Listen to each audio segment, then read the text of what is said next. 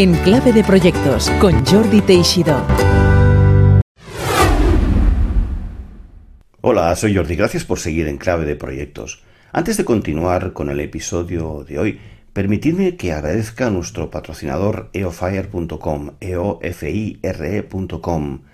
Si estás cansado de pasar el 90% de tu día haciendo cosas que no disfrutas y solo el 10% haciendo aquello que realmente amas, te aconsejo que visites Entrepreneurs on Fire, donde mi amigo John Lee Dumas te ayudará a encontrar la inspiración y las estrategias que necesitas para encender tu viaje emprendedor y crear la vida que siempre has soñado. eofire.com, e o f i r ecom Y ahora seguimos con el episodio. Hola, bienvenidas, bienvenidos una semana más aquí a Enclave de Proyectos, donde mi misión es traer cada semana una invitada o invitado profesional de cualquier sector empresarial para que comparta su historia, sus éxitos, sus fracasos y sus planes de futuro, siempre en torno al trabajo por proyectos. Hoy contamos con María José Castillo y contamos con su historia. Majo, hace unos cuantos años, era una periodista de enorme éxito en Valencia con su propio programa de radio y nos explica cómo de allí, después de pasar por serias dificultades, fundó, montó y ha lanzado al éxito a una empresa realmente innovadora, Zeus Zeus.vision, la empresa Zeus, Zeus.vision en Internet. Ahí podéis ver eh, los maravillosos proyectos visuales que hacen montando paneles de información para de una manera transparente, atractiva, eficaz, integrar en un solo lugar todos los datos y la información de tu empresa. ¿Cómo ayuda Zeus a las empresas? Pues ayuda mediante proyectos llave en mano, es decir, hechos a medida, conociendo tu negocio, dándote una solución que integra de una manera visual, seleccionada, priorizada y reflexionada toda la información en tiempo real de tu empresa. Pero sin más preámbulos, dejamos que Majo Castillo nos lo explique. Os aseguro que la entrevista os va a gustar tanto como a mí. Hasta luego. Hola Majo, bienvenida en Clave de Proyectos. Hola, ¿qué tal? Pues muy bien, Majo, encantados de, de tenerte aquí.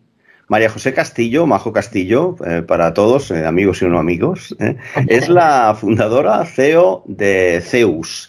Zeus es una empresa que se dedica a la gestión de datos para mejorar pues su toma de decisiones y también muchos aspectos que vamos a comentar con Majo, como son la transparencia, todas tus fuentes de datos en un único panel, integra distintas fuentes en un único panel y cruza datos para tener una visión completa de la información y un largo etcétera.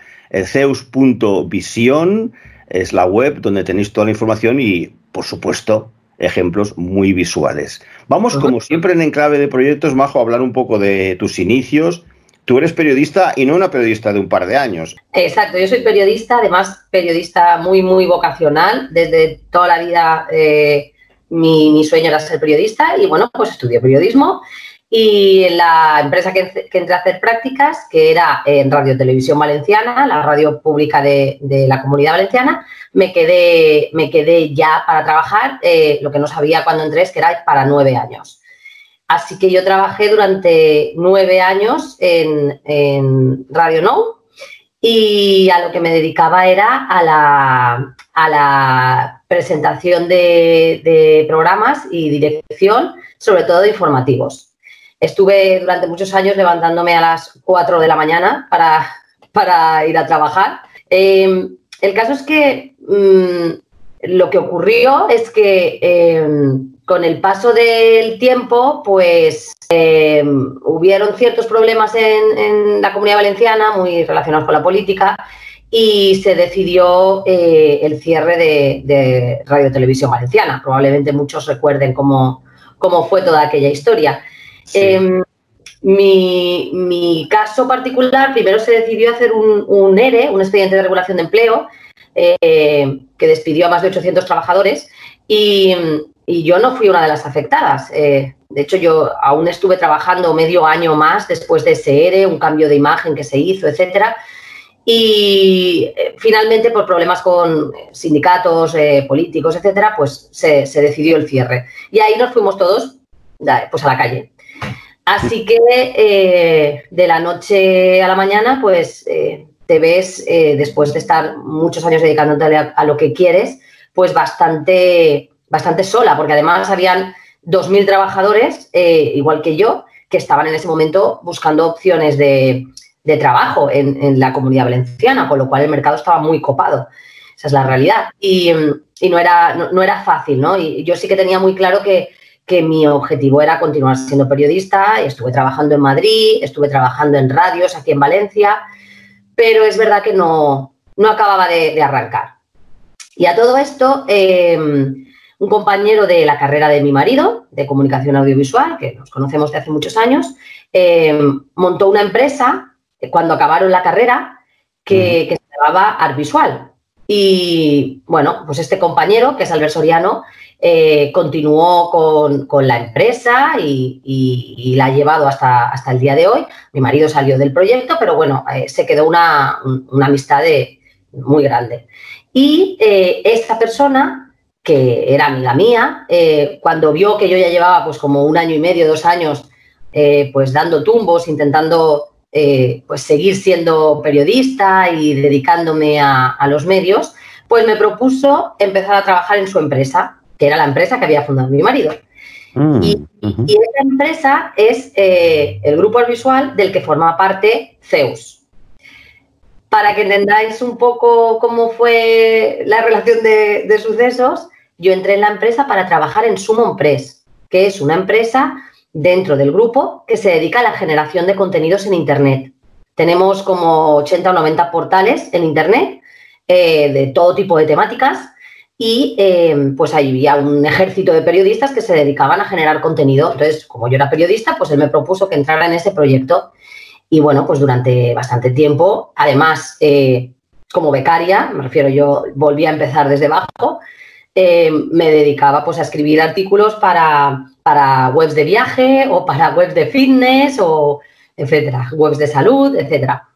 Y bueno, la verdad es que mi vena comunicativa, periodística, no, no me la podía sacar y entonces me di cuenta de que en ese grupo eh, de empresas se hacían cosas que eran muy, muy llamativas y muy importantes y, y nadie lo sabía, ni en Valencia ni en ningún sitio. Tenían la comunidad de mujeres embarazadas más grande de, habla hispana, pero nadie sabía eso.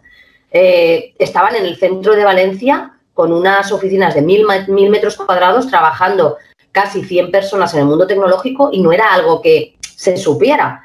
Entonces, eh, pues yo empecé a, estirar un poco eh, y a crear un departamento de comunicación del grupo que pues tuvo bastante visibilidad y hicimos bastantes eh, bastantes eventos y bastantes comunicaciones interesantes y ahí fue cuando eh, pues empecé a trabajar más, más cerca de, Albert, que como os digo es el fundador del grupo, y pues empezamos a crear un proyecto que era Zeus. Y ese proyecto, como todos los que han surgido del grupo, es un proyecto que eh, surge de una necesidad interna.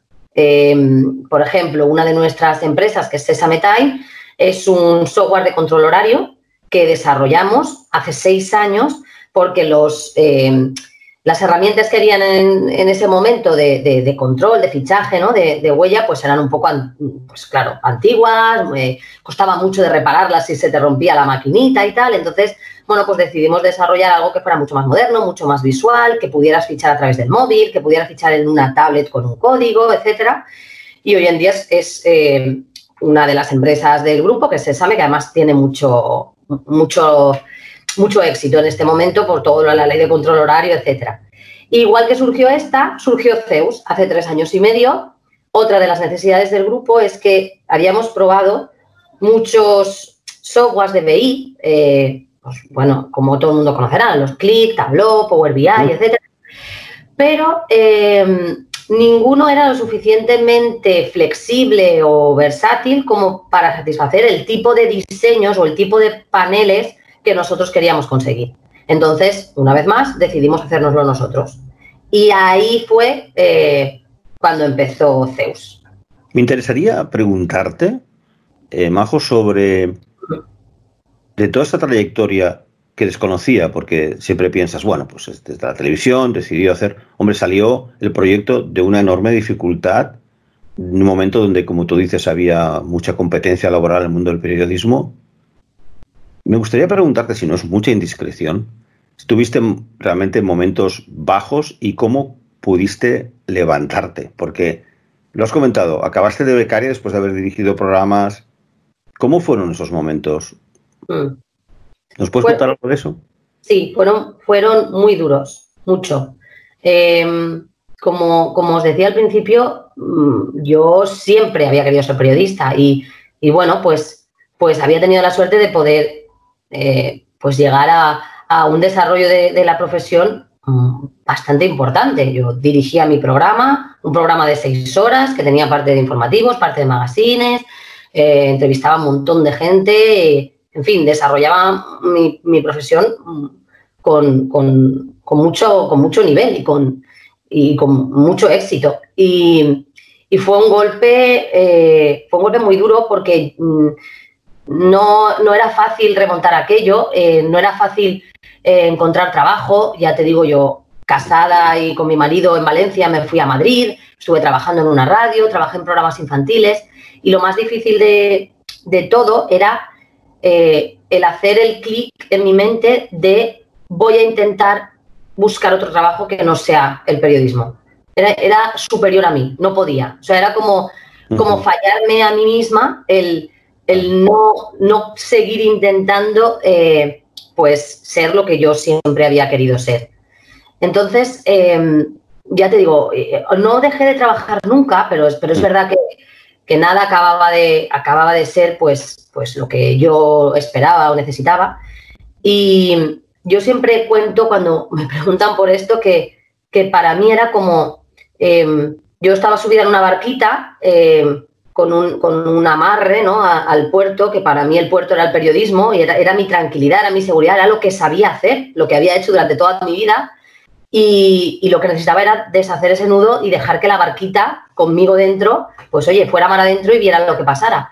y, eso, y eso me costó mucho, pero, Mm, la verdad es que eh, el empuje que me dio en su momento, pues ese amigo que, es Albert, mm, me peleó, me peleó mucho y me, me, tuvo que convencer muchísimo. Al principio compaginaba las dos cosas. Al principio eh, de entrar en el, grupo yo eh, seguía haciendo radio, por las tardes iba a trabajar con él, él me estuvo estirando un montón y la verdad es que es pues de las mejores decisiones que he tomado en mi vida, porque nunca me imaginaba que iba que iba a poder realizarme profesionalmente en, una, en, un ámbito tan distinto eh, como, el de, como el de la tecnología y el Big Data. Vamos a movernos hacia, hacia Zeus. Majo explica en su perfil LinkedIn que dirige el trabajo del equipo de Zeus. Nos cuenta, creemos firmemente en la toma de decisiones en tiempo real en las empresas y en la simplicidad para dirigirlas. En el grupo Art Visual somos abanderados del Smart Visual Data y nos dedicamos a convencer sobre los beneficios de esta filosofía de gestión empresarial a todo el que esté dispuesto a escucharnos. Me apasiona el marketing online y la analítica web. Te cuento, Majo, aquí tienes un, un adicto ya convencido, a mí no has de convencer. Creo muchísimo en esto, ya hace muchos años. Sí me ha interesado lo que has dicho de que existían herramientas, porque llevo en la tecnología desde los años 80 y he conocido todo tipo de data warehousing, data mars, herramientas, visualización de 3D que se conecta con el Excel. Con Hay un montón de productos, ¿no? Pero entiendo que habéis encontrado eh, vuestro nicho y déjame decirte también, y seguro que eso te anima y te hace ver las posibilidades de tu empresa, yo que estoy en contacto con empresas y estoy en una empresa y sigo cada día, hay mucho por hacer. Siguen habiendo un montón de hojas de cálculo, de reportes, de me envías esto por email, pero visualización en tiempo real, en las empresas, en paneles, hay muy poco. O sea, tenéis un, lo que llaman en estos business, ¿no? Los, un océano azul, ¿verdad? Tenéis un mercado aún eh, por explorar y, por explotar, si me permite la expresión, enorme, ¿verdad? Es decir, casi habéis empezado ahora, y eso que lleváis unos cuantos años, ¿no? Sí, sí, sí, sí. La verdad es que encontramos un, nicho eh, en un sector que, ya es bastante joven, como es el de la visualización de datos. Eh, aunque hay softwares, como yo, comentaba antes en el mercado, que te permiten, eh, pues eso, crearte tus paneles y, tus dashboards, pero encontramos un, nicho muy concreto, muy concreto, y era que todos esos softwares no incorporaban un know-how de negocio. ni incorporaban ni, daban importancia al real time para la toma de decisiones. En este hueco, eh, nosotros no, nos, no lo hicimos eh, conscientemente porque lo desarrollamos y lo pensamos para suplir una necesidad interna. Nosotros eh, sentíamos esa carencia, queríamos que nuestro equipo tuviera siempre a un golpe de vista pues cómo iba su trabajo, cómo estaba su desempeño, lo que estaban haciendo, cómo estaban, eh, bueno, pues respecto también al, al, conjunto del grupo, que, estaba, que estaban haciendo bien, que estaban haciendo mal, eh, incluso ponerles objetivos, eh, que vieran cómo los estaban batiendo. Era algo que, pensábamos que, era, que, era, muy positivo, pero no había ninguna herramienta en el mercado que nos permitiera eso. Em, lo que no nos imaginábamos es que esa necesidad la, o esa sensación eh, la tenían muchísimas empresas del mundo. Y, fue lo que, lo que nos ha convertido en, un, elemento diferenciador en, un sector, como te digo, en el que hay grandes playas. Es verdad que nosotros somos algo diferente, pero la gente necesita encasillarte en algún sitio, ¿no? Cuando, cuando presentas, ah, vale, tú eres un software de no sé qué, ah, vale, porque porque como que necesitamos ¿no? poner, poner en, algún sitio cuando no sabemos muy bien eh, clasificar.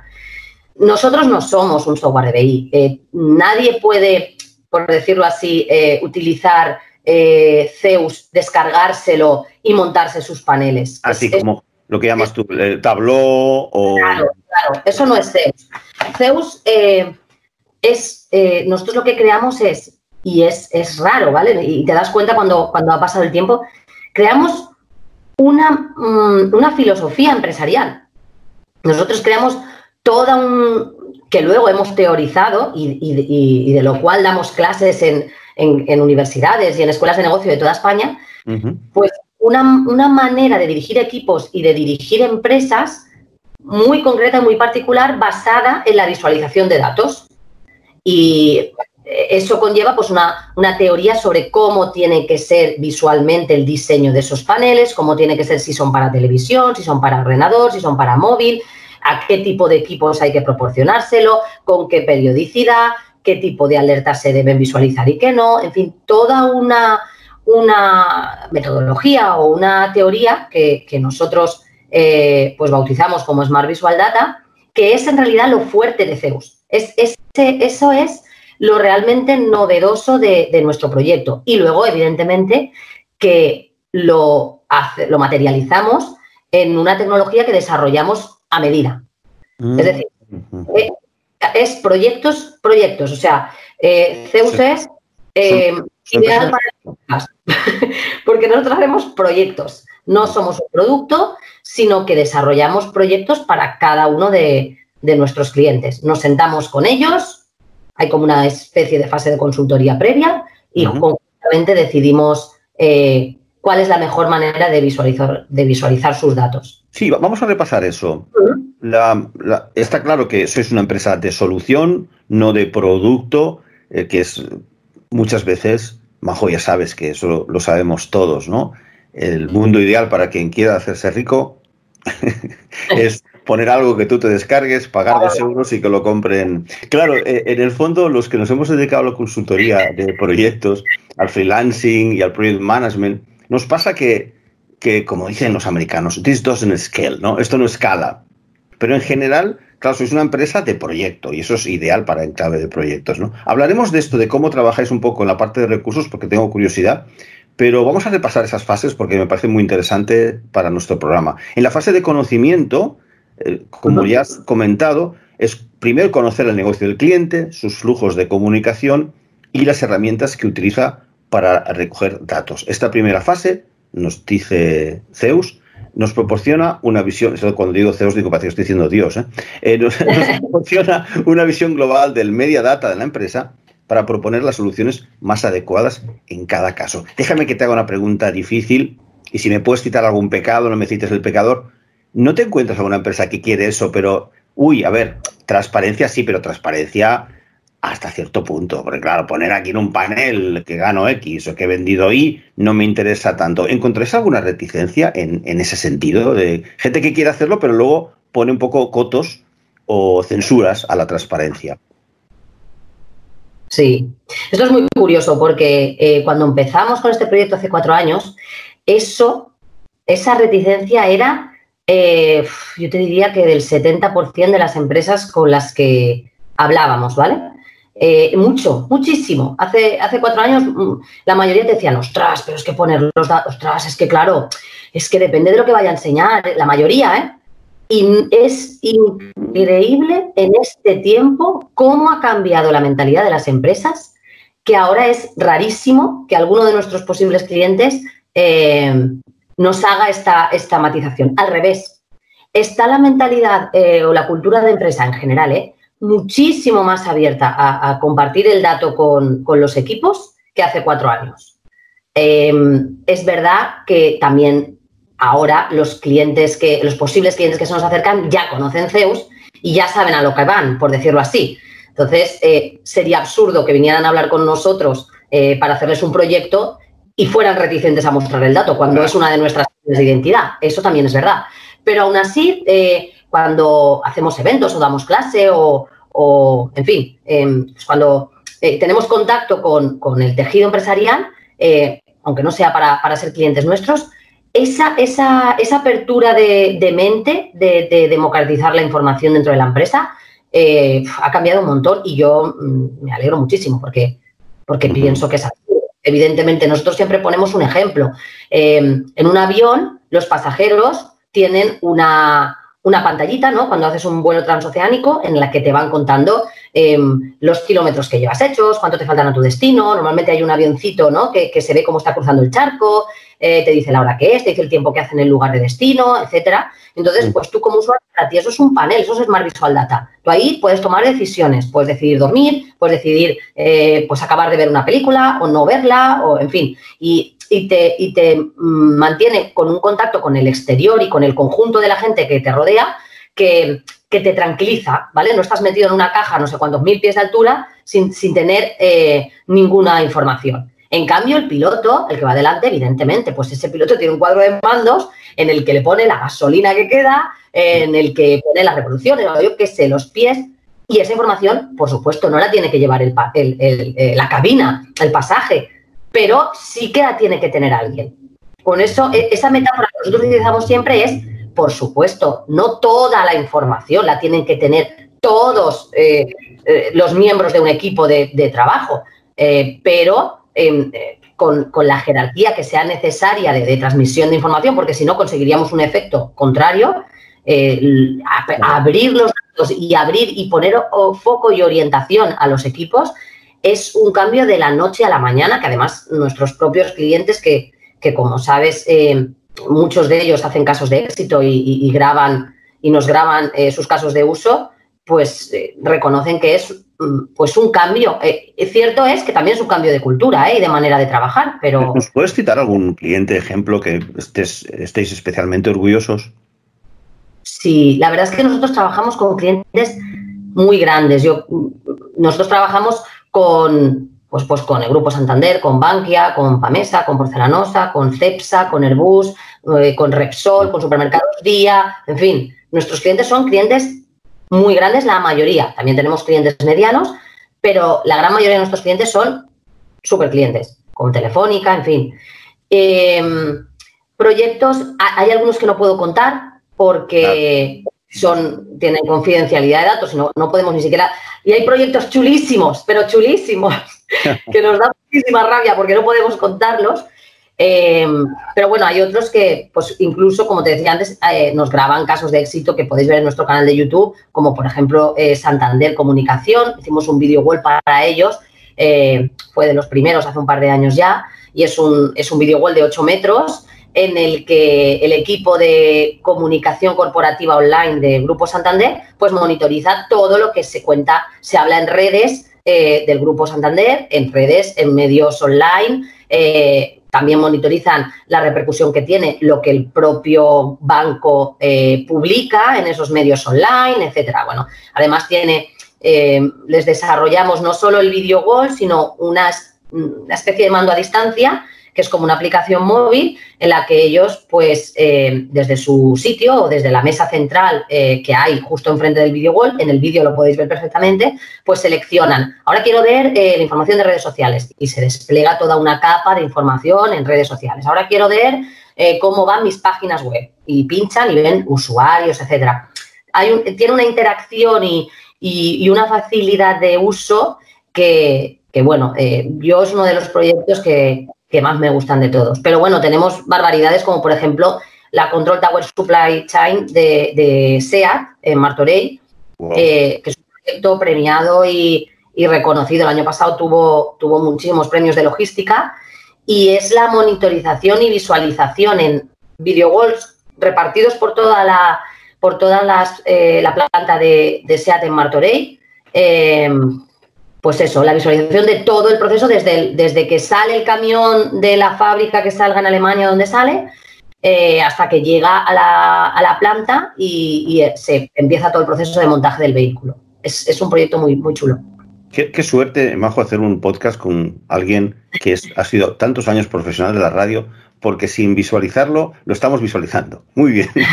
Me estás ayudando mucho. Volvamos al, método. Fase de conocimiento, queda claro. ¿eh? Eh, tenéis que conocer al cliente, cómo hacéis soluciones a medida. ¿Qué son las soluciones? Que son más eh, difíciles siempre, más complejas y más largas, pero al final son las que mejor y más valor aportan en el largo plazo, más que el, producto estándar para todo el mundo. Es una fase de conocimiento, ya me dirás que ya entiendo que varía, ¿no? Pero entre cuánto y como mucho, cuánto dura una fase de conocimiento en, vuestro, en vuestros proyectos.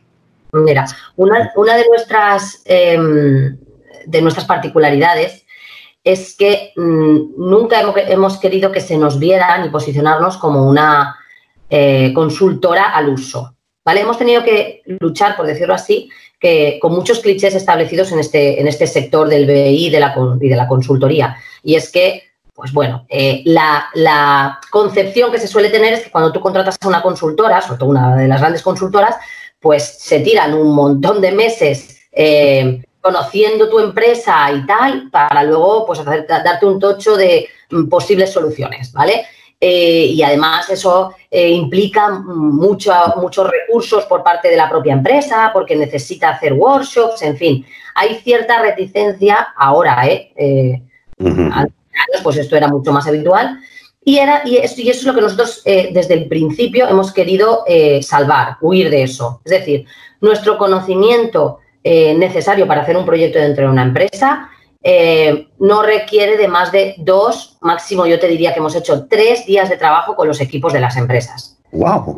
Hacemos como workshops, sí, hacemos workshops con, con pues los stakeholders, los las personas exactamente eh, relacionadas con, esas áreas que vayamos a monitorizar y, hacemos pues workshops o, vamos, eh, jornadas de trabajo con ellos en los que les pedimos que nos cuenten su dolor, su problema más grande. Nos gusta que hayan varias personas porque cuando solo hay una y tú construyes un panel, a no ser que sea para el CEO y el CEO pues lo ve, el CEO o quien sea lo ve pues como él quiera verlo, porque es para él, pero si tú lo quieres para un equipo de gente o un departamento, eh, tener solo la visión de una persona no es nada, no es nada positivo, porque al final lo construirás bajo la mirada o las opiniones de esa persona. Entonces siempre procuramos que haya eh, distintos actores, aunque sean del mismo departamento, para que pues, bueno, pues lo normal es que, es que la verdad es que el problema que tenemos es que no salen a vender los comerciales, me lo invento, ¿eh?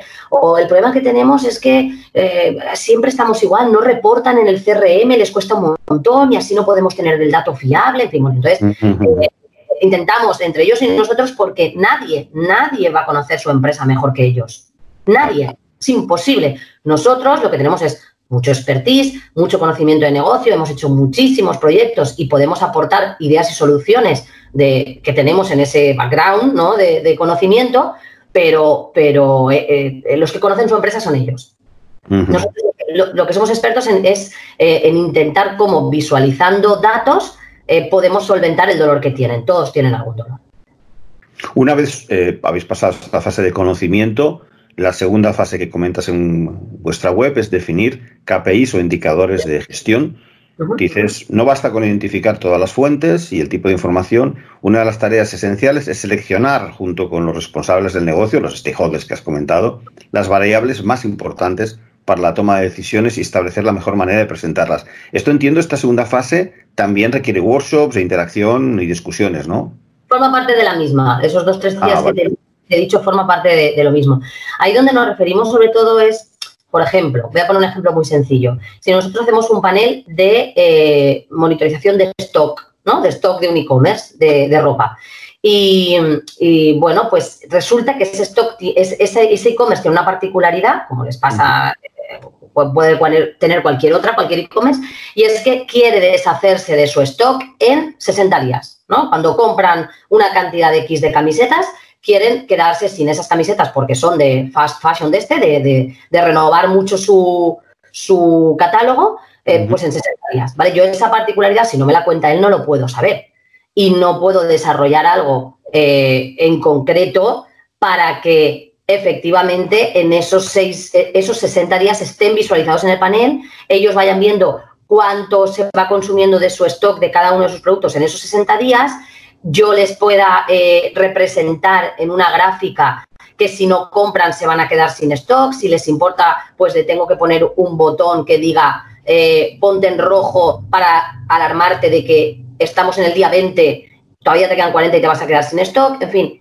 e, esa fase es la que dijéramos Mm, matizamos las particularidades que no son genéricas, porque hay otras muchas que son genéricas, cualquier retail necesita saber ventas diarias, ticket medio, eh, clientes diarios, ¿no? Pero hay otras que son muy en concretas de cada cliente. Y, esas son las que intentamos sacar y desgranar eh, en, esa segunda parte de workshop.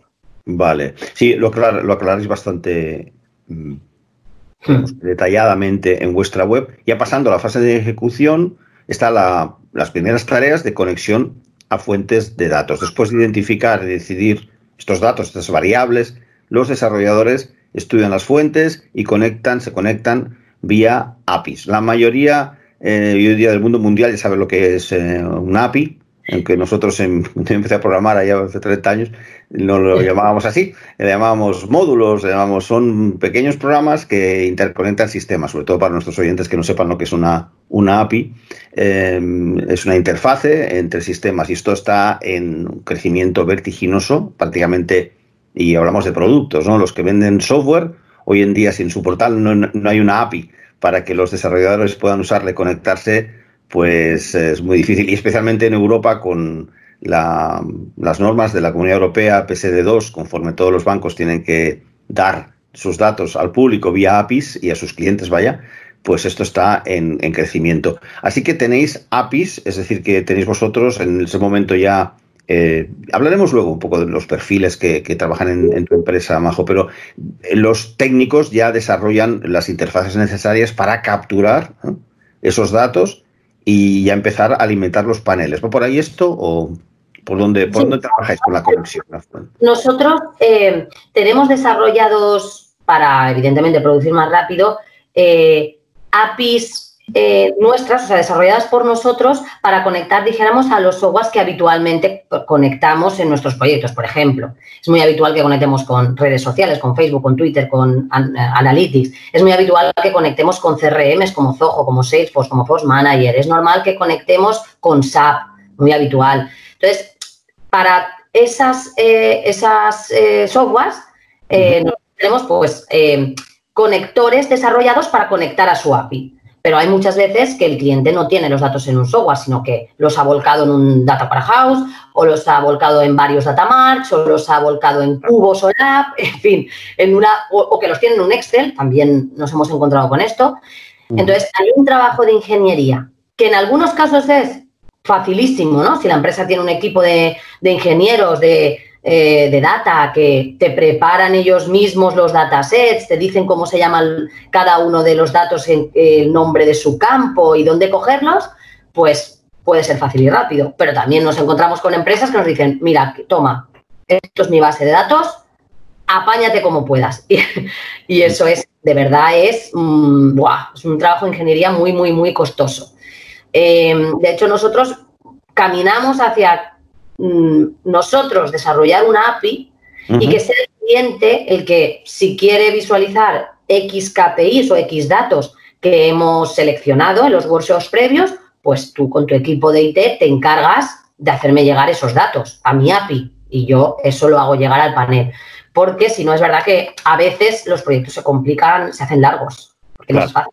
No es fácil. El tema de APIs, al ser eh, digamos, elementos de programación que funcionan en el background y de manera oculta y se hablan entre ellos, pues eh, la interfase entre sistemas muchas veces no es trivial. Por último, en paralelo a la conexión a fuentes de datos, lo que hacéis, y es una parte muy importante de vuestro proyecto, porque vosotros no sois una empresa de soluciones de software, sois una empresa de soluciones integradas y una parte muy importante de vuestro servicio y proyecto son los propios paneles.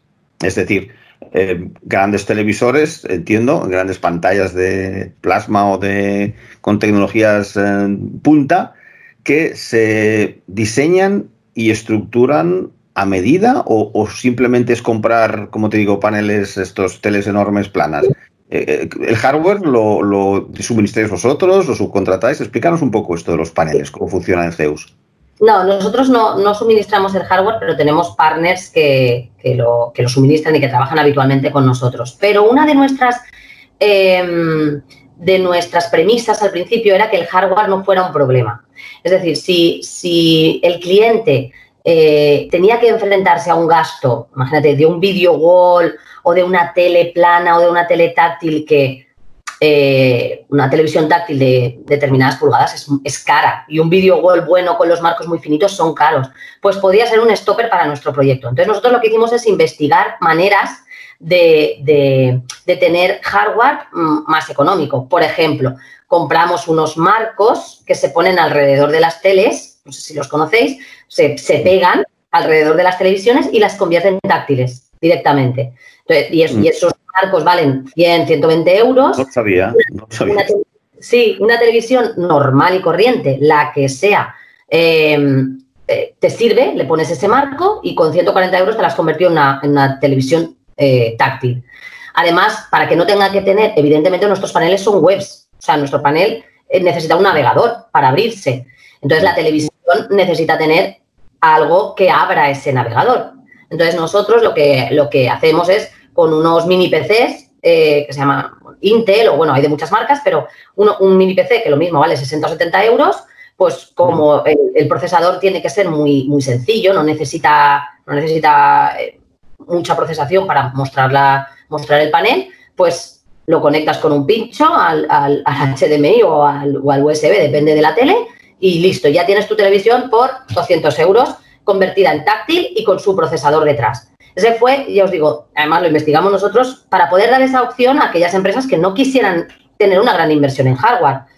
Luego, evidentemente, trabajamos con empresas eh, pues que tienen un video wall de 24 metros, todo eh, corrido con micro LED y no sé qué, vale, pero eso ya es, eso es eh, porque, porque la empresa tiene esas posibilidades, pero no todo el mundo las tiene. Entonces, nosotros siempre hemos querido pues dar opciones para, oye, que si te lo quieres poner es barato, no pasa nada. Eh, a nivel de innovación, es decir, eh, no sé si te preocupa eso como directora general de la empresa. Lo que puede pasar en tu empresa es que con tantas posibilidades de mercado, con tantos potenciales clientes, eh, no te digo que os vayáis a quedar, digamos, que estancados, pero entiendo que la innovación, ¿cómo enfocas la innovación en, en Zeus, Majo? ¿Qué, ¿Qué aspectos ves de futuro? Mi pregunta va por la línea de decir, oye, ¿cuál es el siguiente paso en, innovación? ¿3D? Eh, ¿Cómo se llama? En realidad aumentada. ¿Qué, ¿Cuáles son las tendencias tecnológicas que desde esa posición privilegiada, que es una empresa que está teniendo éxito en este sector, ves que el futuro va, a llevarnos? Mira, pues hay una, una parte curiosa y es que eh, todavía nosotros vamos más rápido que los clientes o que nuestras empresas, que las empresas en general. Por ejemplo, nosotros eh, innovamos mucho, hacemos muchísimo y más de. Eh, y, por ejemplo, uno de nuestros productos o módulos o opciones es que tú pidas los datos, conectar en lugar de a paneles o conectar en lugar de al ordenador, el móvil, etcétera, pues a tu asistente virtual. Y que tú le pidas a tu asistente, a Siri, Alexa, a mm, Google, a quien quiera, le dices, cuando llegas a tu casa, cuando te subes al coche y lo tienes conectado, pues le dices, eh, ok Google, em, ¿cuántas ventas tuve ayer?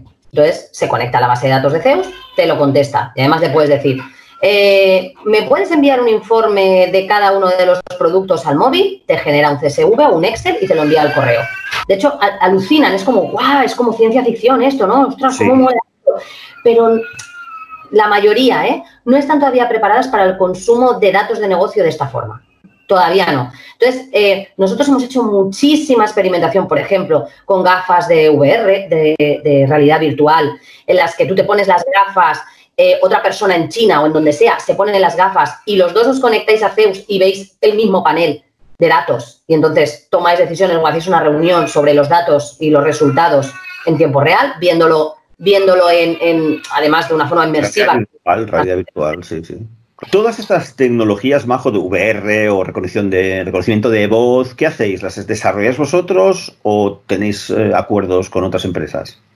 Eh, eh, por ejemplo, el, reconocimiento de voz sí que lo desarrollamos nosotros porque, porque también, como hablábamos antes, pues los asistentes virtuales hoy en día tienen APIs y existen librerías en las que pues tú metes comandos de voz y, les dices eso a qué tiene que responder y, y, en fin, se puede programar eh, por decirlo así, investigando un poco. No es como, por ejemplo, hacer un desarrollo en realidad aumentada o en realidad virtual, que evidentemente eh, tienes que tener profesionales de esas, de esas materias. En esos casos, nosotros lo que, lo que hacemos es, pues como joint ventures, eh, pero informales, ¿vale? No oficiales, y experimentos con, con, otras empresas que o bien se acercan ellos a nosotros o nos conocemos y decimos, oye, molaría hacer alguna prueba, un piloto o tal, y, y, lo hacemos, lo llevamos adelante. Como es un proyecto, decimos, venga, ¿cómo sería ver esto en realidad aumentada. Por ejemplo, trabajábamos con una gente de Madrid, que, que, en realidad vienen de, de, Chile, pero son, son muy buenos y hacen, hacen cosas muy visuales y muy, muy llamativas a través de pantallas que tú te pones delante eh, y, por ejemplo, eh, le das, haces como que le das una patada a un balón y entonces eso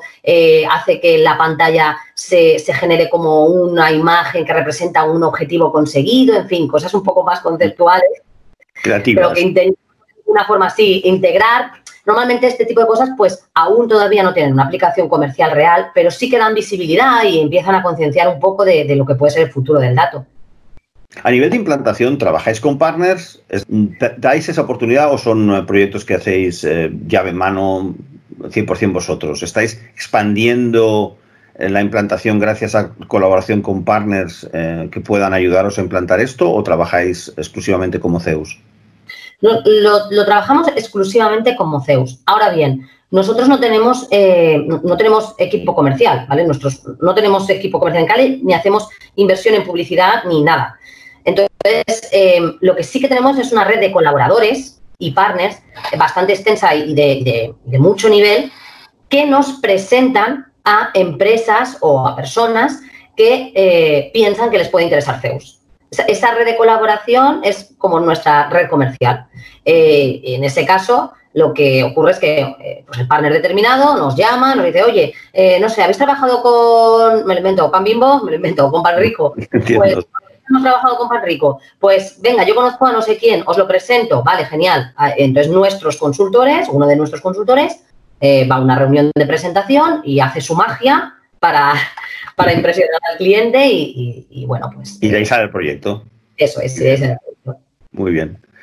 Pues bueno, ya concluyendo, Majo, te quería preguntar eh, cuáles son los planes de futuro de Zeus, así en grandes líneas. Mm. ¿Qué es lo que pues tienes en mente?